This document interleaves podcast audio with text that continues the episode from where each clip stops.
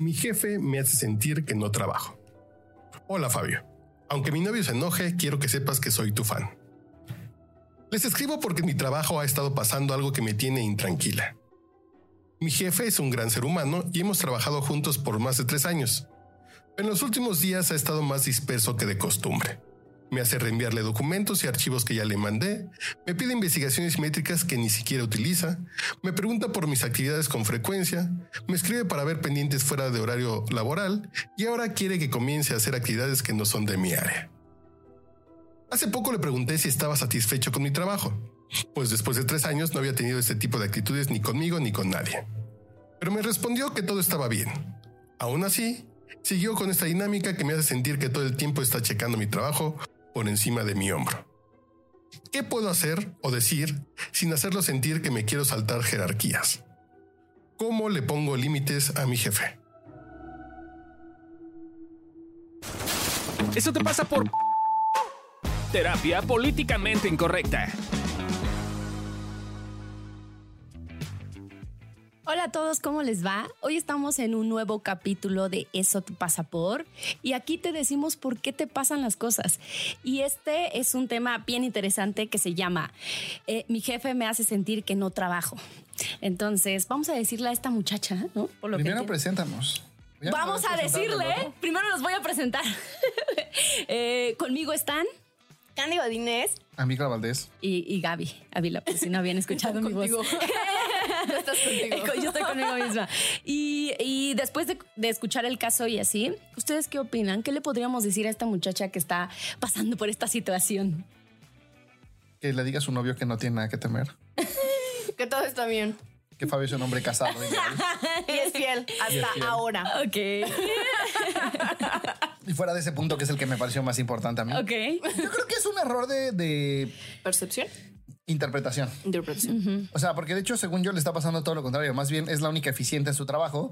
Y entonces el jefe le está cargando la mano de todo lo que los demás pendejos no hacen. Le está pidiendo que lo haga ella. Y ella está subsidiando a todos los demás inútiles del trabajo. Entonces, más, más que sentir. Pero es, es cagado porque a ella al interpretar que no trabaja, seguramente trabaja mejor y lo hace mejor y lo hace bien. Y entonces el jefe le pide más. Está ahí en un círculo donde no pone límites porque siente que no trabaja, cuando de hecho más bien pareciera que el pedo es que trabaja muy bien. Ok. Pero, ¿y, ¿y, cómo puede ella ver? O sea, en esto que está diciendo, ¿cómo pues ella le preguntó al pinche jefe y el jefe le dijo que sí está en paz, que escuche que escuches. Entonces, eso te pasa por no escuchar, mija, porque si escucharas que tu jefe ya te dijo que todo bien y que te está pidiendo cosas, entonces párale, o sea, para tu carro, ¿no? Y entonces más bien escucha la retroalimentación, que eso es lo que pasa muchas veces, ¿no? Es como me voy con la idea de mi cabeza y entonces dejo de estar presente y dejo de, de, de, de incluso tomar esas, esos ya, halagos. No seas irresponsable y no digas que tu jefe te va a sentir que tú trabajas. Tú sientes que no trabajas y entonces tomas lo que tu jefe hace para sentir que no trabajas. Y la otra que además les iba a decir, el New York Times hizo un artículo hace tiempo que decía que lo han replicado en muchos, creo que también aquí el Universal, ¿no? Eso lo replicó, uh -huh. que decía eh, ser eficiente no paga. Y de hecho es lo que le pasa a ella, ¿no? Es en una chamba, tú como jefe estás muy ocupado y tienes tres que no trabajan y uno que sí trabaja, entonces le empiezas a cargar la mano a ese que sí trabaja, claro. no le subes el sueldo, subsidia a los otros tres que están en Facebook todo el día. Y lo que pasa con los empleados eficientes es de hecho que los acabas quemando. Claro. Entonces, para que no te pase así, muchachita, deja de, ve a terapia y trabaja tu sensación de que tú eres la que siente que no trabaja y deja de montarle el pedo a tu jefe. Y más bien va a hablar con tu jefe y decirle, güey, corre a los demás simios que no trabajan, contrata simios que sí trabajen y deja de estarme cargando la mano a mí porque me vas a quemar. Igual y no así. o sea, pero sí dile como de, oye, igual y como que es too much, ¿no?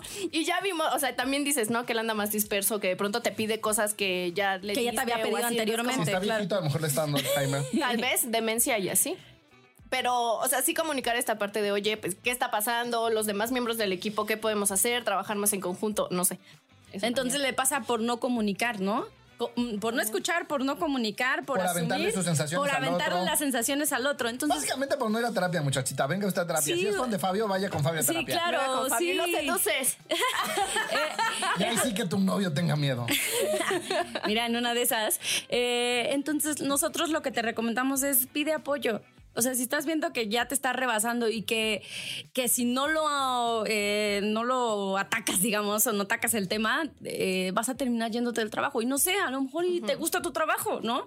Pero ahorita estás saturada y a lo mejor tienes temas ahí emocionales tuyos, ¿no? Que necesitas trabajar.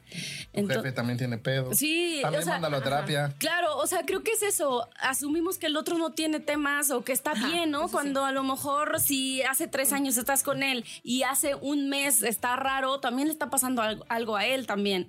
O sea, no es personal. Y lo has notado. Ajá, creo que justo esa parte, lo que acabas de decir. No, hay que, hay que cuidar, no tomarnos todo personal. Creo que es muy fácil. O sea, yo lo digo, yo sí, así pasa un perro y me lo tomo personal. Entonces está como muy. Es muy importante trabajar esa parte de no tomártelo personal. Sí, por ve eso. que sí es tuyo y ve que no es tuyo. Y ya también ahí es un equilibrio.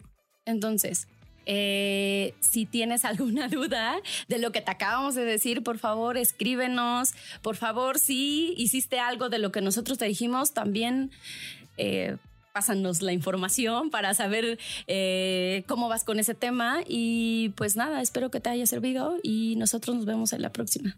Bye. Bye. Este audio está hecho en Output Podcast.